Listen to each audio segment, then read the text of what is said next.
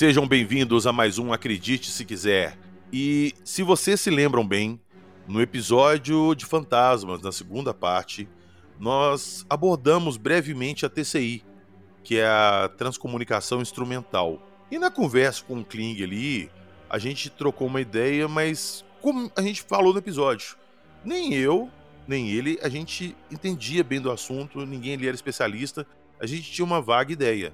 E durante o episódio, o Kling me sugeriu e falou assim: Ó, oh, PH, se você quer realmente saber sobre a TCI, eu te aconselho a procurar uma especialista.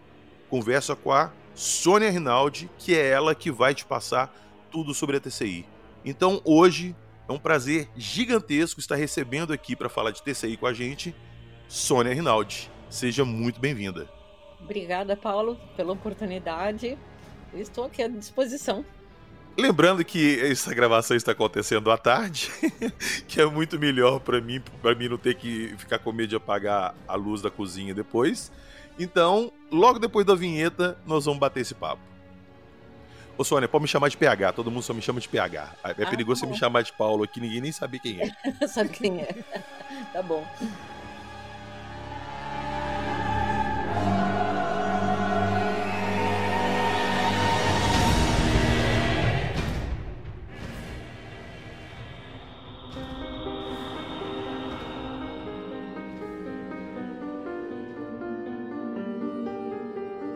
Parapsicologia, materialização, estação de transmissão, entrelaçamento quântico, vida após a morte.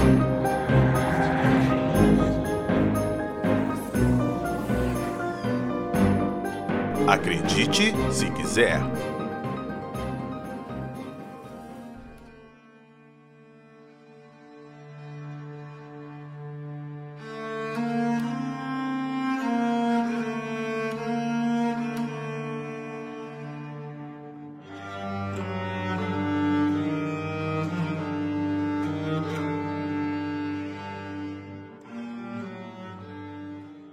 Ô Sônia, é, eu tenho muitas, muitas, muitas, mas muitas mesmo perguntas para te fazer sobre a TCI. Eu tenho muitas dúvidas, mas eu vou devagarzinho para todo mundo que está ouvindo a gente poder se situar e entender direito isso. Eu queria saber de você primeiro, como que você começou na TCI e o que que despertou sua curiosidade para esse assunto? Bom, eh, na verdade, PH é uma longa história que eu vou encurtar, né? Que foi assim, quando eu tinha mais ou menos uns 20 anos, eu tinha já me formado, eu tinha eh, estudado em colégios de freiras, e aquela coisa católica e tal e tal. E aquilo me intrigava muito porque eu achava que as, as respostas não estavam batendo. E aí comecei a frequentar um instituto de pesquisa. Essa parte de pesquisa, na verdade, é, faz parte assim da minha alma até hoje, né? E eu comecei a frequentar esse instituto de pesquisas de fenômenos e um, espiritualismo e tudo. E aí, naquela época, estava surgindo muito forte notícias sobre gravações que estavam acontecendo na Europa, é, gravações de vozes é, de pessoas que tinham partido. E aí eu fiquei meio interessada. Falei, poxa, se isso é verdade, se isso é possível, isso tá matado a charada, então, né? Quer dizer, sabe, metade do catolicismo iria por, por água abaixo. E eu preferi tirar a prova. Então foi quando eu comecei a fazer meus primeiros experimentos, minhas primeiras gravações, e claro, com as dificuldades de, de quem não sabia absolutamente nada, né? Hoje tem muito caminho andado para quem está começando, mas quando eu comecei não havia. É, você foi meio que pioneira nisso, né? Você descobriu o caminho das pedras. É, na verdade, meio que aqui no Brasil, né? Porque, como eu disse, na, na Europa já estava em andamento. E daí, então, foi quando eu comecei e tal. E me levaram quase três anos para obter os primeiros resultados. Provavelmente porque eu não sabia, na verdade, o que, o que eu estava procurando, o que, que eu queria, porque eu não sabia nada. Eu só sabia que se ouviam vozes. Agora, como, como gravar, como funcionava, nada, não sabia absolutamente nada.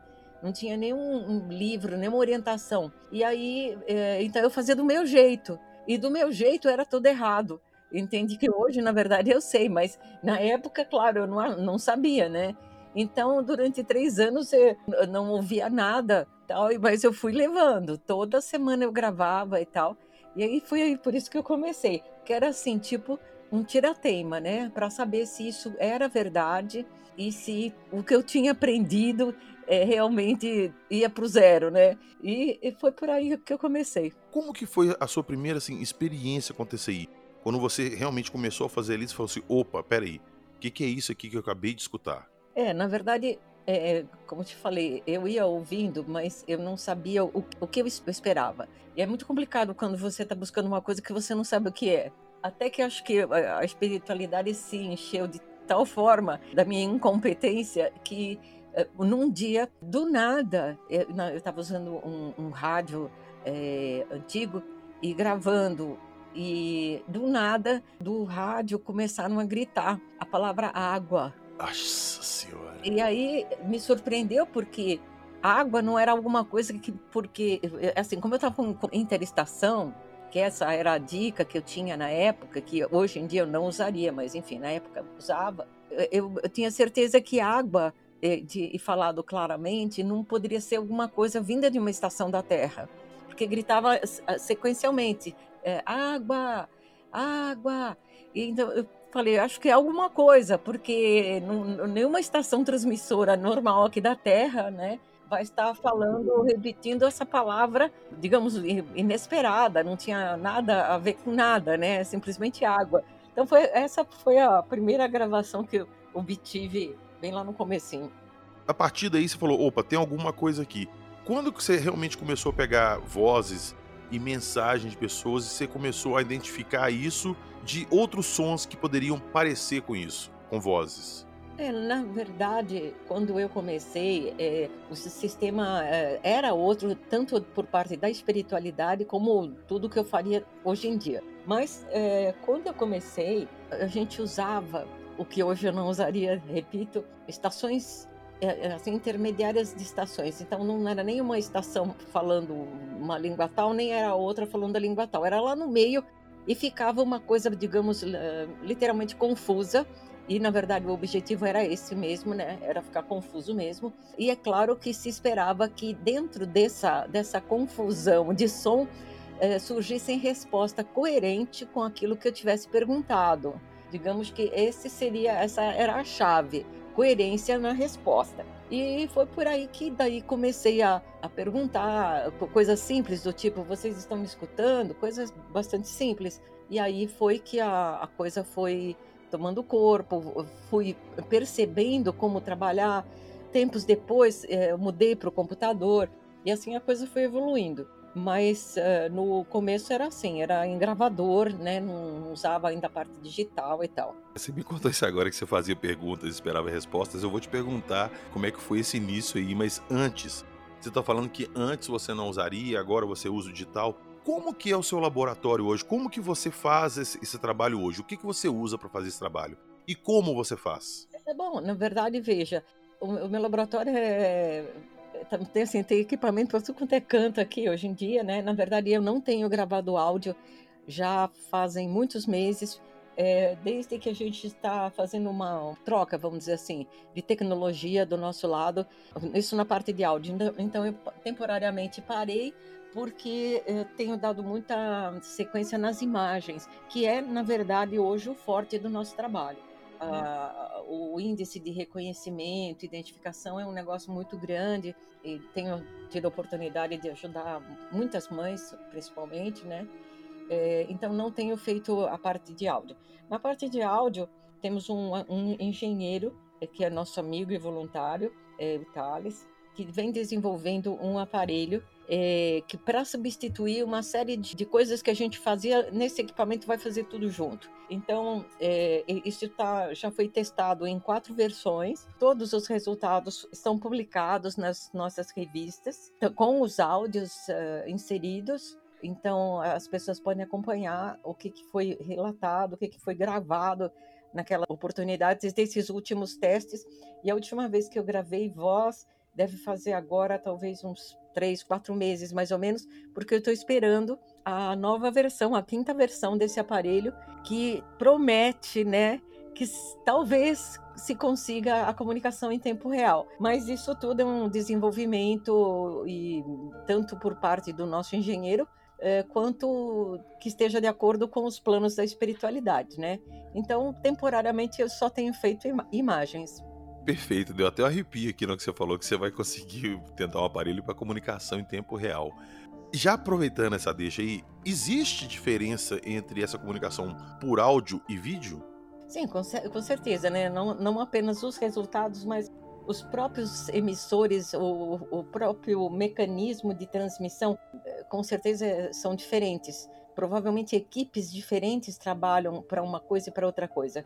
A, a, parte de imagem vem aceleradamente desenvolvendo, assim, com progressos notáveis, inclusive com uh, observações que hoje conferem com o que a física ultramoderna diz e tal e tal. Isso para a parte de imagem. E na parte de vozes, a, a, as vozes não me chamam tanto atenção, na verdade, embora seja algo claro que a gente quer aprimorar também, principalmente se a gente puder casar o vídeo com as vozes. Mas nesse meio tempo ainda são independentes. Né? Os testes a gente faz ou grava voz ou grava imagem. Aí na parte de áudio, não me soa tão importante por hora pelo fato de que é uma coisa muito uh, regional, vamos dizer assim. Uh, você só vai entender a mensagem ou vai reconhecer, enfim, o que foi dito naquela com aquela voz, se você falar aquela língua. E eu, particularmente, trabalho direto com o exterior. Eu raramente atendo pessoa daqui do Brasil, porque não dá tempo. Eu, o tempo é muito corrido para atender a demanda do exterior. Então, por exemplo, se eu gravar áudio hoje eu, todo o meu empenho tem que ser para que eles possam responder em inglês. Por quê? Porque vai ser publicado e, eh, pelo menos em inglês, vai estar tá atendendo a maior parte das pessoas que me acompanham. E, claro, a gente faz com tradução, etc e tal. Mas a comunicação em si não convém que seja em português. Então, por isso que a gente não tem tanta pressa. Né? Eu estou aguardando o Thales desenvolver mais essa quinta versão. Vamos testar e depois vamos ver se a gente consegue casar. Aliás, se eles conseguem casar, né? Vídeo com, os, com as vozes. Nossa, isso ia ser fantástico. Ia ser com fantástico. certeza.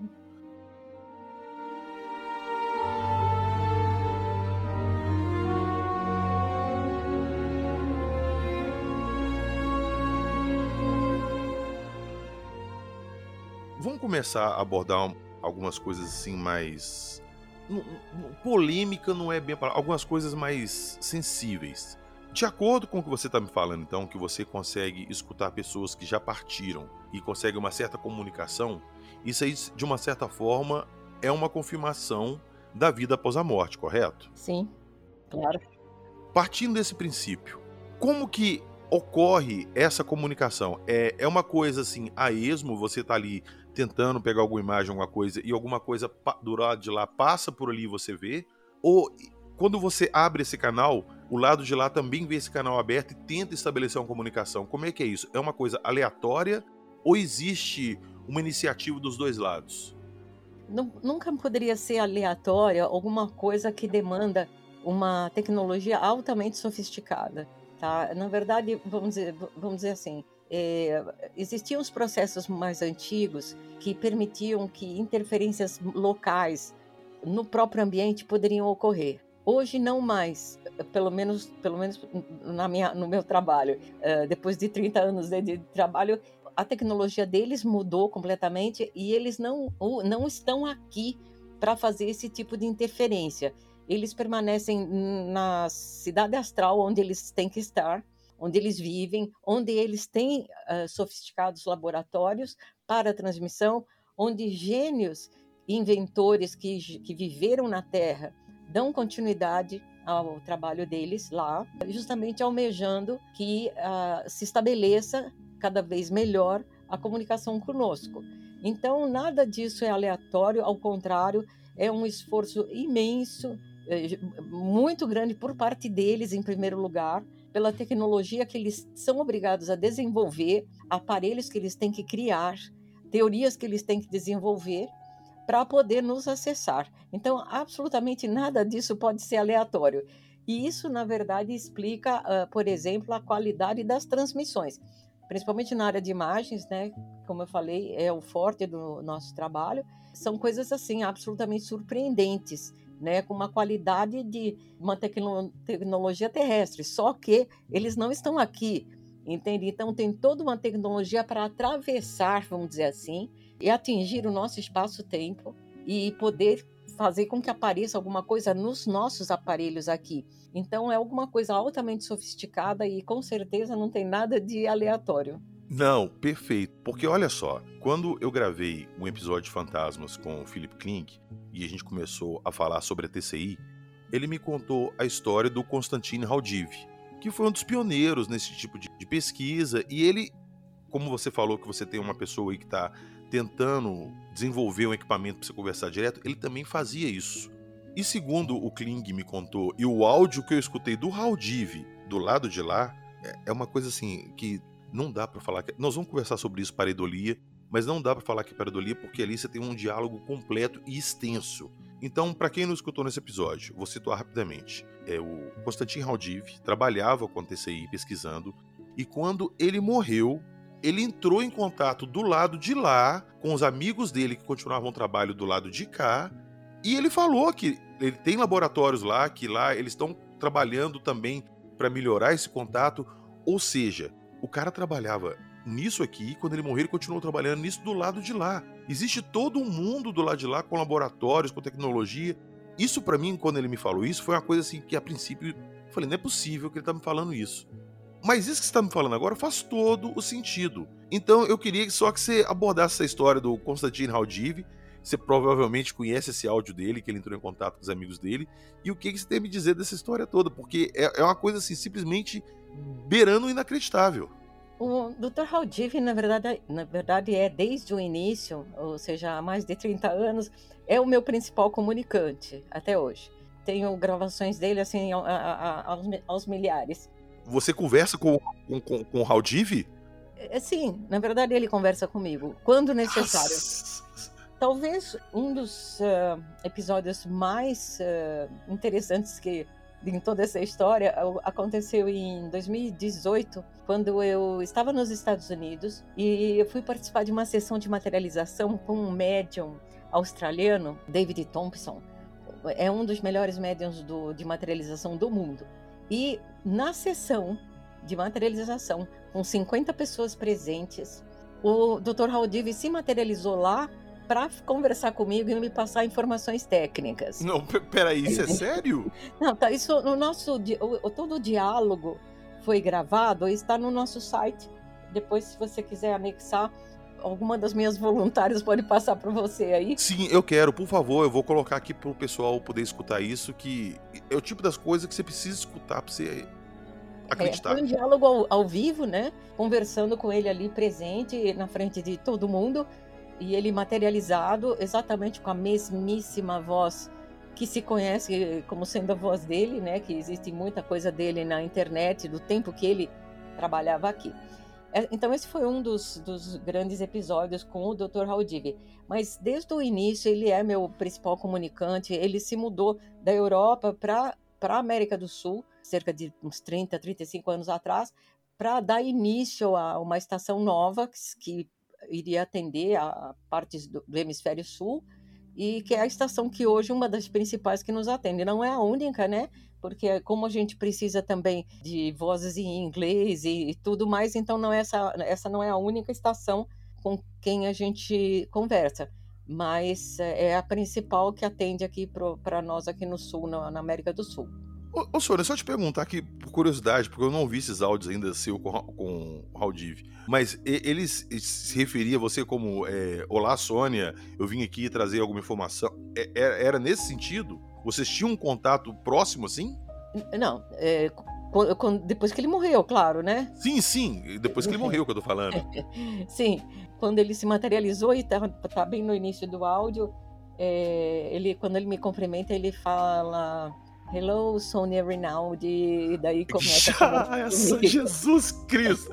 Nossa, velho, ainda bem que tô gravando isso de dia. Mas é, essa, o caso da materialização, que tá lá no nosso site também, depois você pega, é, é como eu te falei, é um, uma das questões. É, mas antes disso, eu tinha recebido o telefonema dele. Eu, eu, não sei quem que você entrevistou, que me mencionou, mas também tem pela internet é, antes dessa materialização, tenho gravado né, uma conversação que, na verdade, foram três telefonemas que ele fez na época, o que me levou a fazer uma pergunta para ele lá no caso do dia da materialização, que era por que, que aquelas comunicações fantásticas via telefone não foram continuadas.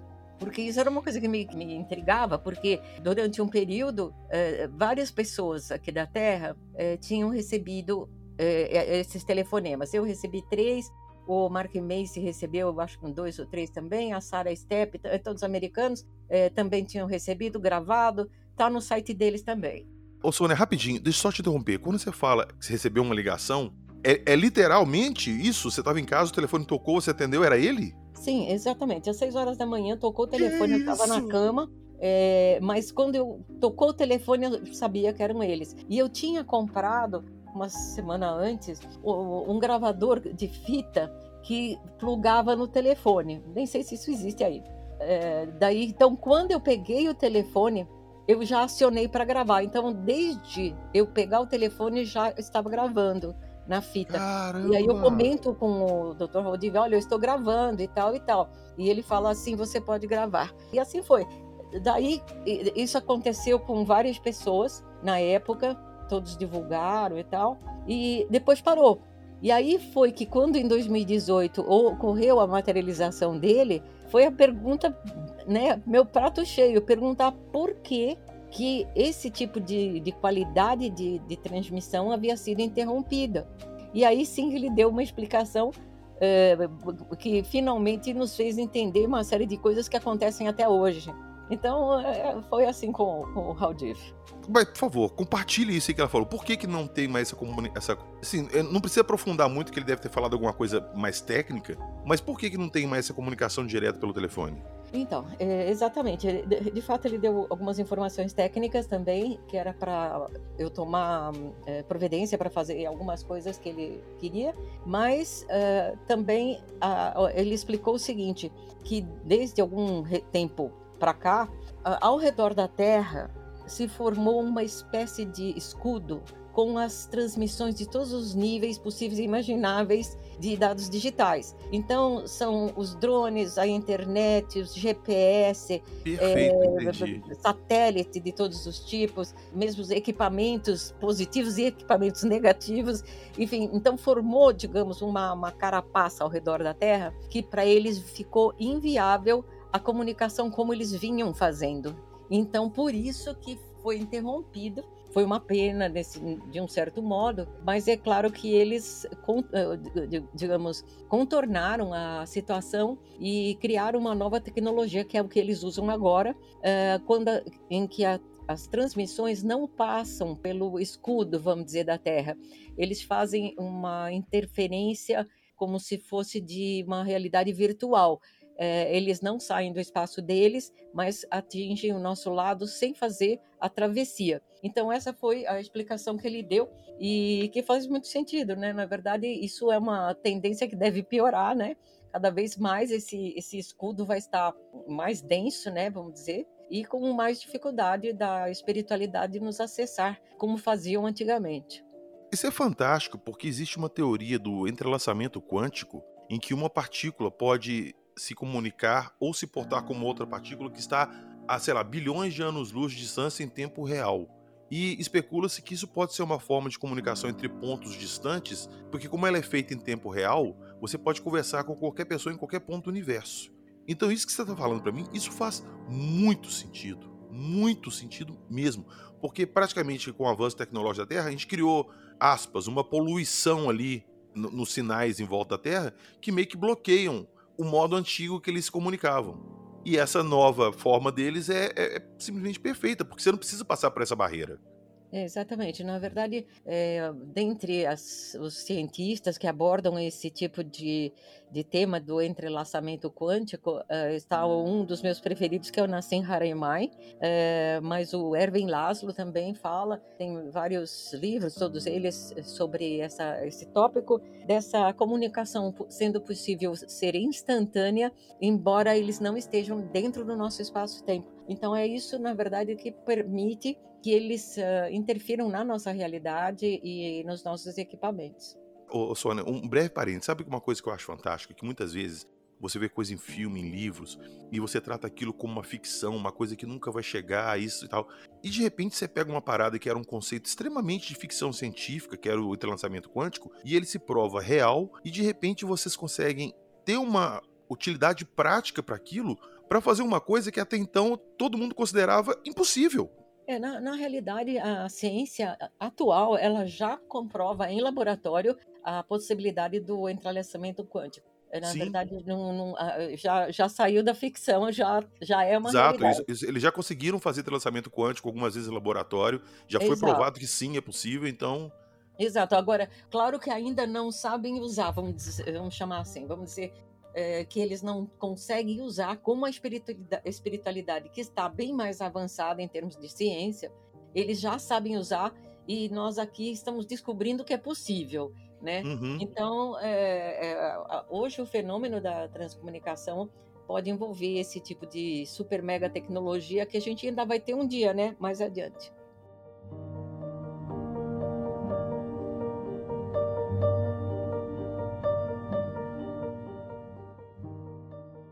Antes da gente continuar nossa conversa e eu te perguntar do lado de lá, eu queria só deixar para os nossos ouvintes o áudio que você conversou com o Haldiv, que ele se referiu a você como Sônia Rinaldi, para a galera que está escutando a gente ter noção do nível de comunicação que a gente está falando aqui, beleza? Então, queridos ouvintes, preparem-se que lá vem.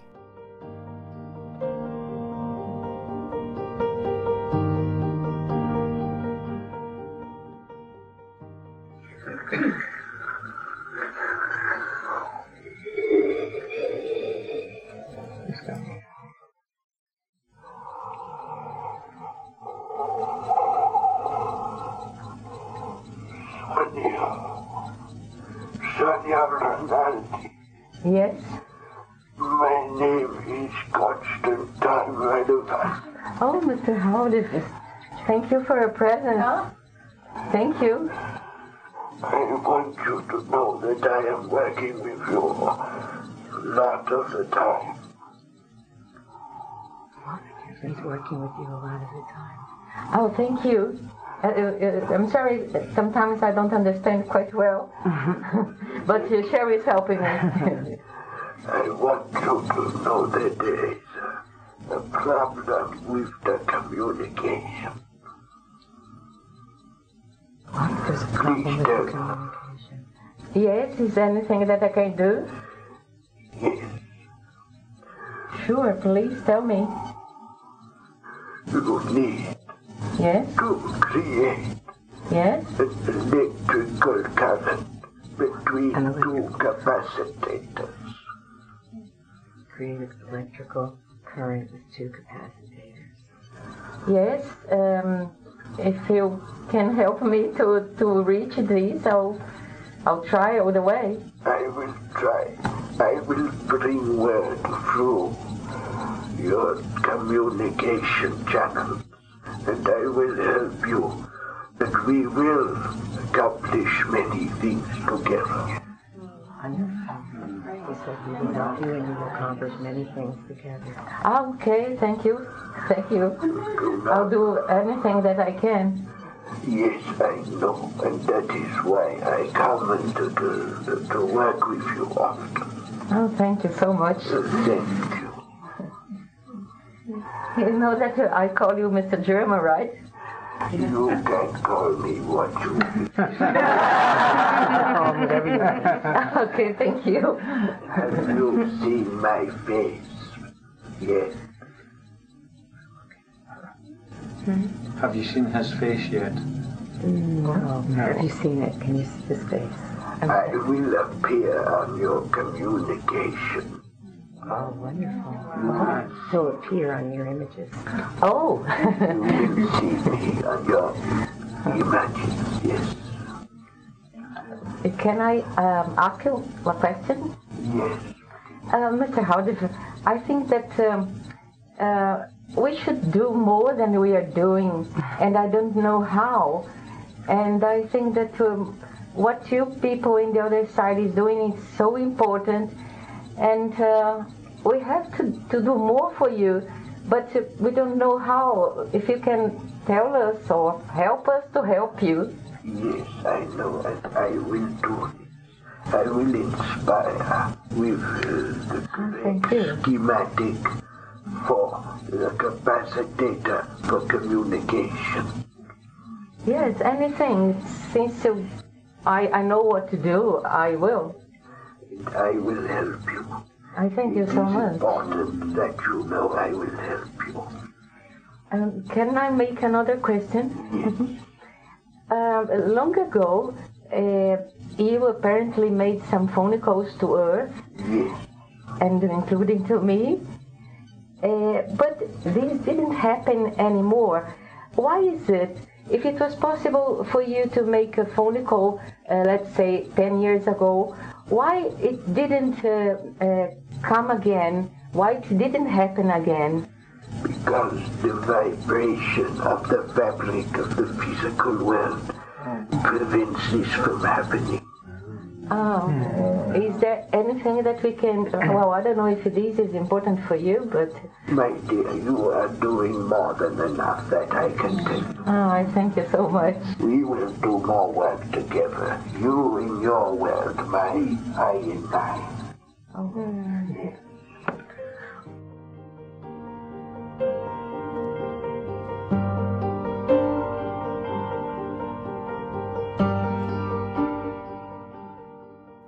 É, deixa eu abordar um pouquinho o lado de lá.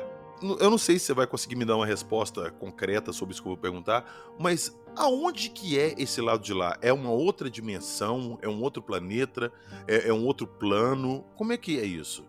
Olha, é, d- bom, dentro da própria literatura espírita fala-se muito das ci- cidades astrais, colônias, etc, etc e tal. Eu acho que provavelmente o que diferencia o nosso espaço, que digamos é extremamente denso, é provavelmente algum um tipo de frequência. Talvez seja fácil perceber, porque o cérebro humano é extremamente limitante. Ele enquadra, n- nos enquadra dentro de uma realidade e fornece apenas eh, cinco sentidos que mal e porcamente nos dá uma interpretação da possível realidade. Só que, na verdade, todos esses sentidos são extremamente limitados. Basta, por exemplo, comparar a nossa capacidade de audição com a capacidade de audição de um cachorro. Sim. Entende? Então, é, é bem, o nosso cérebro, digamos, foi programado, foi elaborado para esse tipo de limite, para que nós tenhamos essa visão de realidade. Esse é o que a gente precisa ter. Mas não significa que seja a realidade real. Significa que é, que é a realidade que nós conseguimos interpretar com os nossos sentidos. Exato. O, o que a gente enxerga como mundo, como realidade, é o modo como o nosso cérebro interpreta o que nosso cérebro está vendo ali. É Exato. aquilo que a gente interpreta. Não é, é- não é porque a gente está vendo aquilo que aquilo é real. Exatamente. Tanto que, por ser, com certeza, outros ah, animais, por exemplo, veem o que nós estamos vendo de forma diferente. Então, não significa que a nossa forma seja a real realidade. Ao contrário, a gente eh, sabe, nós estamos cientes dos nossos limites. Nós só conseguimos ah, enxergar o, o que vai da frequência do vermelho até o violeta. até- eh, eh, passou disso, no ultravioleta a gente já não enxerga mais, no infravermelho a gente não enxerga, embora tenham alguns animais que sim, mas é, a, a gente sabe isso em termos de física, mas não, não, os nossos limites cerebrais não permitem que a gente alcance. Então, faz muito sentido que a realidade seja outra, apenas nós não estamos acessando, mas não quer dizer que ela não exista. Então, eh, provavelmente essas cidades astrais vibram numa frequência diferente que está fora do alcance do nosso cérebro e, portanto, estão lá, né? São reais. Isso é uma coisa assim de explodir a cabeça. E já que a gente tocou no assunto de animais, antes da gente gravar aqui, claro que eu fui entrar no seu site, claro que eu fui assistir milhões de vídeos seus ali, e eu vi que você fez algum tipo de comunicação ou pegou imagens de animais. Eu só queria te fazer uma pergunta. Qualquer animal, qualquer ser vivo, pode fazer esse tipo de comunicação? Veja só, na verdade, nós estamos falando de uma estação transmissora com milhares de técnicos envolvidos, engenheiros físicos, matemáticos, eh, inventores, gênios, cientistas, enfim, tudo lá uma trupe imensa que, que trabalha em prol do desenvolvimento dessa comunicação, tá? Uma vez que a gente entenda que nós estamos falando de um local provavelmente um laboratório gigante que abriga inúmeros técnicos e tudo mais, um pessoal altamente devotado a essa causa. É, Nota-se que, na verdade, eles têm como transmitir níveis de consciência que podem ser é, de encarnados ou desencarnados, como, digamos, o que seria mais fácil para nós interpretarmos, mas também podem levar para lá para aparecer diante das câmeras deles, vamos dizer assim, né? Que a gente chama de câmera porque a gente tem que fazer uma referência ao que nós entendemos o que é um, um aparelho, mas claro, sei lá o que, que é lá o que eles têm. Mas enfim. E aí sim, uh, então temos vários cães e gatos que já se comunicaram, já apareceram, porque foram levados, colocados diante da câmera lá e chegaram para nós aqui como se fossem cobaias ali de teste para aquele negócio que eles estão desenvolvendo. Não, é, na verdade, porque eles são, é, já eram seres muito queridos. É, por exemplo, a minha cachorrinha sempre me emocionou. A cada vez que ela aparece é, é uma festa, né? Então, eu acho que cobaia não é muito adequado nem o nome, porque aqui para nós tem sempre um teor de, de ser usado, entendeu? E na verdade, não. Os animaizinhos que aparecem lá são levados com muito carinho para alegrar Entendi. seus donos né? Diferente. Entendi. É, é, como se fosse assim: olha aqui, vem cá, você quer estar tá com saudade do seu dono? Vem cá, vem cá pra você ver ele. Deixa é, ele te ver e ter esse conforto. É tipo isso. Isso. E claro, na verdade, trazer o conforto também pro nosso lado, né? Sim, claro. Agora, isso aí que você falou dessa parada do conforto é uma coisa assim que eu sempre me questionei disso. Se um dia ficar realmente comprovado, cientificamente comprovado, virar uma ciência, porque até então, certos assuntos como TCI, ufologia, tem fatos concretos, tem muita coisa, tem muito material, muito caso, mas eles não são tratados assim como uma ciência exata, porque não se pode provar isso ainda. Mas a partir do dia que isso ficar provado cientificamente que sim, existe vida após a morte, você não acha que essa informação é um tanto quanto perigosa para a humanidade? E eu falo isso no sentido de que Vamos supor uma mãe que perdeu o filho e não está suportando a dor. Ela sabe que existe vida após a morte, que o filho dela está do lado de lá esperando ela. Você não acha que seria meio que um gatilho para ela tentar encontrar o filho?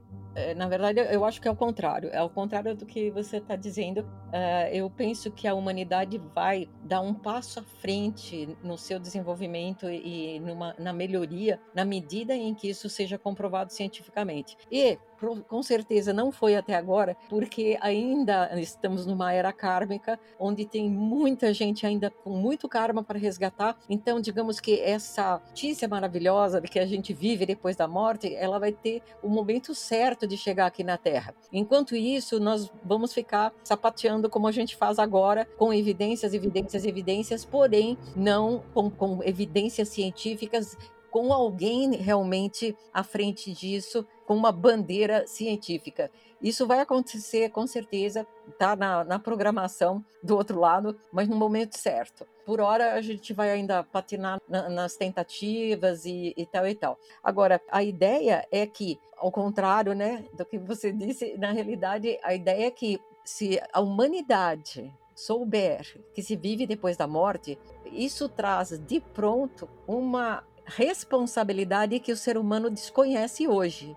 Tanto que ele é capaz de fazer guerra, ele é capaz de roubar, ele é capaz de matar, ele é capaz de, de fazer tudo, porque o conceito de vida materialista permite que, como só tem uma vida, vamos aproveitar, vamos fazer o que a gente quer fazer. Agora, na medida em que ficar estipulado. Não só a sobrevivência após a morte é uma realidade, mas para piorar a situação, a reencarnação também, aí ferrou. Aí tem que pensar 30 vezes a cada vez que você for fazer alguma coisa, porque vai saber que vai ter repercussão lá na frente entende? Inclusive essa mãe que você sugeriu a hipótese de que eh, teria vontade de, de antecipar para ver o filho, ela lá pelas tantas vai aprender que ela não está aqui a passeio, porque nenhum de nós está aqui a passeio. Nós estamos aqui todos a trabalho, a, no mínimo trabalho para nos desenvolver é o mínimo. Isso sem contar a possibilidade de ajuda para os demais, mas pelo menos para ajudar você mesmo a melhorar. Então, eh, uma vez que você tem essa, esse compromisso ela vai saber que é melhor não pisar no tomate de fazer a mesma coisa, é, de, de, porque o seu filho vai estar esperando e é uma questão só de tempo, né? Então não teria por que ela antecipar.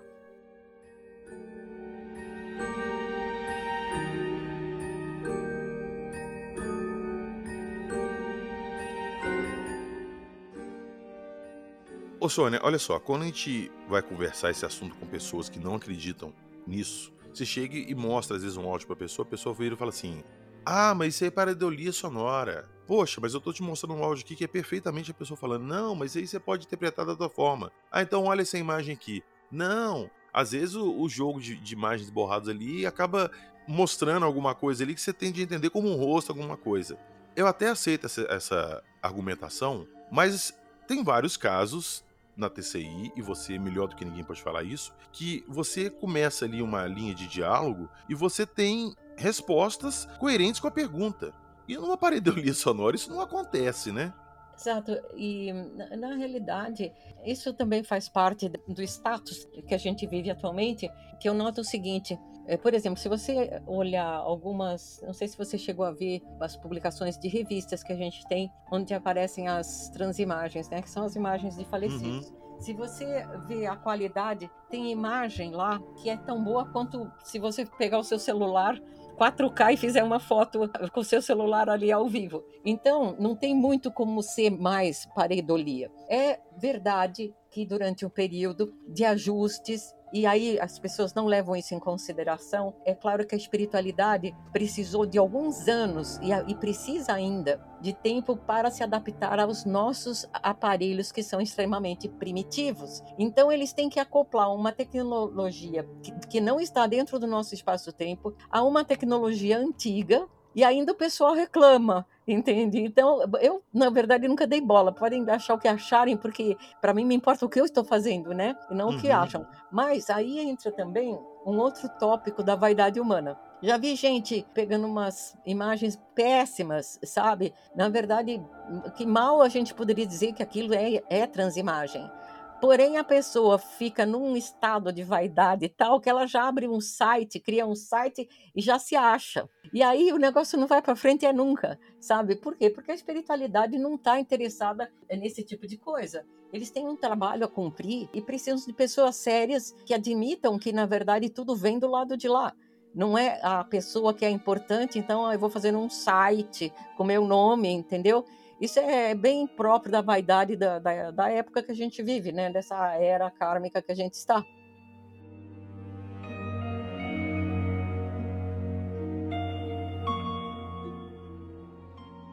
Ô Sônia, eu queria te fazer duas perguntas. A primeira é: você aconselha pessoas, pessoas, eu, outra pessoa que está estudando comum, que não tem experiência nisso, que não tem costume com isso, a tentar esse tipo de comunicação? Ou tem algum perigo?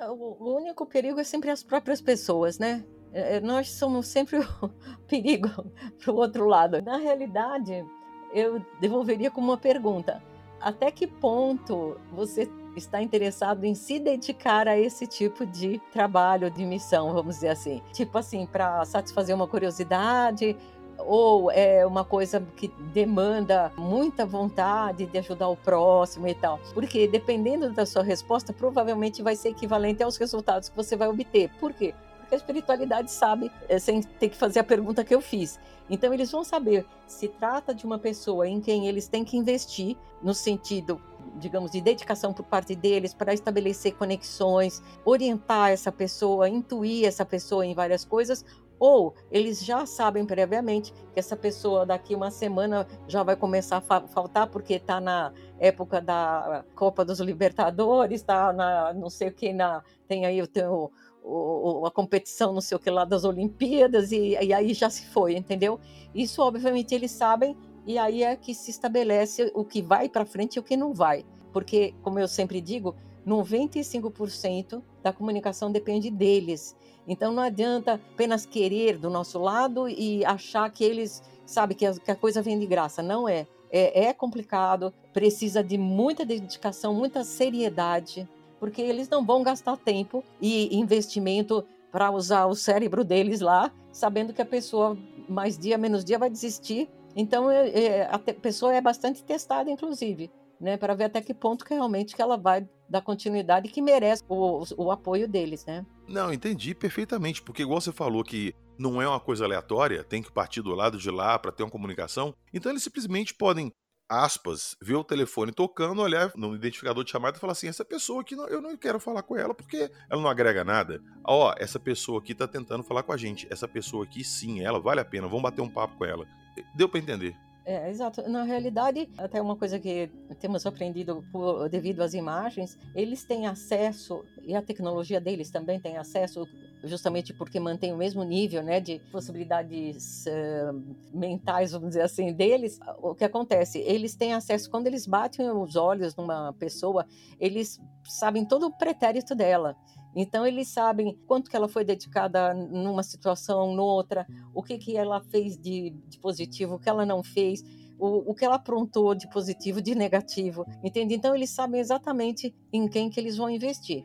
E é claro que vai demandar é, a surpresa, digamos, de você tentar e fazer parte do jogo para ver se passa no teste, né? E assim vai.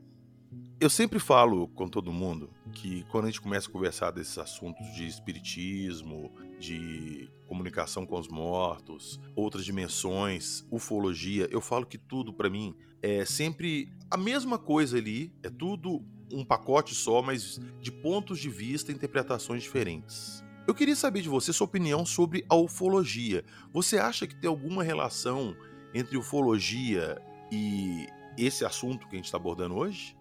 Veja só, o problema é que as pessoas costumam ver as coisas segmentadas e a realidade não é assim. Na verdade, a gente está mergulhado dentro de uma realidade muito mais ampla que a gente, na verdade, nem tem acesso. E os níveis acima de nós são, assim, infindáveis. Dentre esses níveis muito acima da nossa capacidade, existem seres que nunca tiveram nunca precisaram fazer uma experiência terrestre. Então, uh, eles convivem em setores por exemplo, é sabido que dentro da estação transmissora, provavelmente o, o gerenciamento não é de humanos, porque requer uma tecnologia que a, que a humanidade ainda não alcançou. Então, é muito de se imaginar que seres mais elevados do que nós humanos estão lá. E, obviamente, que eles podem ter feito seu desenvolvimento de vida em inúmeros outros uh, orbes, outros planetas, outras áreas. Então, não necessariamente eles se parecem com, conosco. E nós, muitas vezes, temos imagens de seres que a gente chamaria de extraterrestre, porque eles são bem diferentes de nós. Mas eles, na verdade, preferem ser identificados como ultraterrestres e não extraterrestres. Por quê? Porque os seres ultraterrestres, né, na maioria deles, são seres que estão acompanhando as inúmeras civilizações que atravessam a, experiência terrestre. Por exemplo, a nossa civilização atual, ela tem um comando e, obviamente, que acima desse comando existem outros comandos e assim por diante. Então, é, na realidade, são seres que estão aqui há 10 mil, 15 mil anos é, acompanhando acompanhando o, o desenvolvimento da, da, civilização, de como é tratado o planeta, o que tem que ser ajustado, é, enfim. É, inúmeras coisas. Então, são seres que são diferentes de nós e, e que aparecem inúmeras vezes nas nossas gravações também. E eles estabelecem alguma comunicação? Inclusive, vou até aproveitar já esse momento aqui para perguntar isso. Essa comunicação que você faz por imagens, como é que é? Tem alguma interação entre aquilo que vocês estão vendo e vocês? Ou vocês simplesmente captam aquela imagem e, e é isso? Não, na realidade, como eu te falei, provavelmente a tecnologia da própria transmissão não é humana.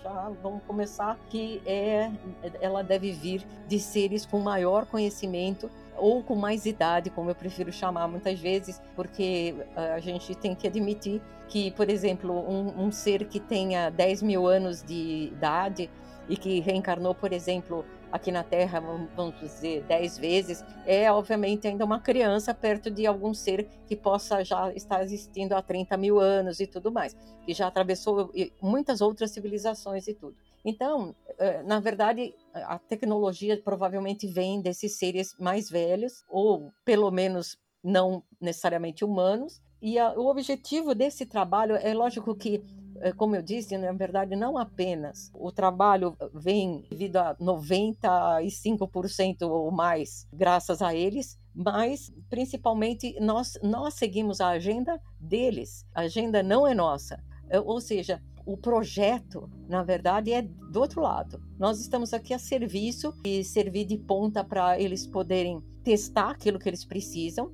E é óbvio que um bom motivo para eles estar ajudando as pessoas. E no caso, eu tenho atendido centenas de mães que perderam filhos e que vendo seus filhos de novo, obviamente tem a chance até de refazer a vida, né, inúmeras vezes, porque às vezes está de tal forma destroçada a vida, né? E então, na verdade, é, mas essa agenda, digamos, é do outro lado. Quais são as mães que serão atendidas? Quem que vai nos procurar? Isso é, digamos, tudo com eles. E daí eles executam o trabalho. É, é uma coisa assim que a gente tem que parar pra pensar muito, sabe? É, é, muita coisa assim nova que a gente descobre. E, poxa, é um assunto assim, simplesmente fascinante. Mas pra gente encerrar essa primeira parte desse nosso bate-papo, queria só te fazer mais uma pergunta. Você já teve alguma experiência nesse sentido fora da transcomunicação? Ah, depende do que, né? Na verdade, por exemplo. Algum tipo de contato mais direto, não pela transcomunicação, mas algum contato que você chegou a ver ou que você ouviu fora de algum equipamento, alguma coisa nesse sentido?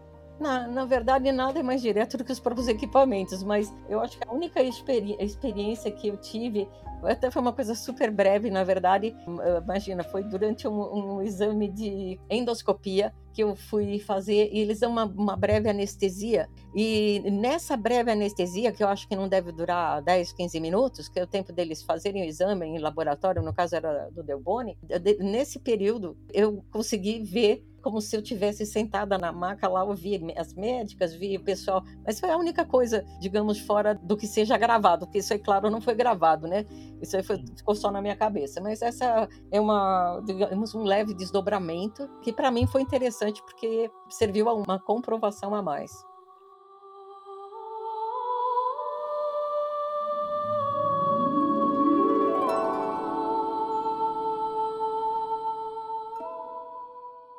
Ó, essa foi a primeira parte desse bate-papo com a Sônia. A gente tem muita coisa para conversar ainda. Então, eu já queria agradecer a Sônia a presença aqui, de estar compartilhando esse conhecimento com a gente. É um assunto muito interessante e que eu acho que merece a atenção de todo mundo que está escutando. Pense um pouco no que a gente conversou aqui hoje e abram a mente, porque tem muito mais coisa no mundo aí do que isso que a gente está vendo na nossa frente. Então, Sônia, muito obrigado. A gente vai voltar daqui a pouquinho para conversar mais. Já queria aproveitar para deixar o espaço aqui para você, para você divulgar seu trabalho, como que o pessoal te contacta, onde que eles conseguem ver seu trabalho, onde que eles conseguem adquirir a revista. O espaço é seu. Então, PH, na verdade, eu acho que o modo mais fácil basta digitar lá Sônia Rinaldi aí na internet que vai é, encontrar muita coisa. A gente tem o Instagram, temos o nosso site, onde tem a lojinha com as revistas. É, a gente não faz dinheiro com isso, na verdade, tanto que custa assim, uma bagatela qualquer. O objetivo não é fazer dinheiro com esse tipo de trabalho, é, mas sim divulgar a, a, realidade da vida depois da morte. Então, digita lá Sônia Rinaldo, vai qualquer caminho que, que a pessoa quiser, Instagram, Facebook, é, site, enfim, por onde quiser, vai acabar me encontrando. Não, perfeito. Eu para facilitar a vida do pessoal, eu vou deixar no link da descrição do episódio aqui, como que eles chegam no seu Instagram, no seu site, tudo certinho. E lembrando também que lá na descrição do nosso episódio tem um link do nosso Apoia-se. Se você quiser ajudar o podcast aqui e contribuir, vai ser super bem-vindo. E super bem-vindo também lá no nosso grupo do WhatsApp, para a gente conversar sobre ufologia, paranormal, espiritismo, entre vários outros assuntos. Então, a gente volta na semana que vem com a segunda parte desse bate-papo e a gente se vê lá. E não se esqueçam, existe vida após a morte. Acredite, se quiser.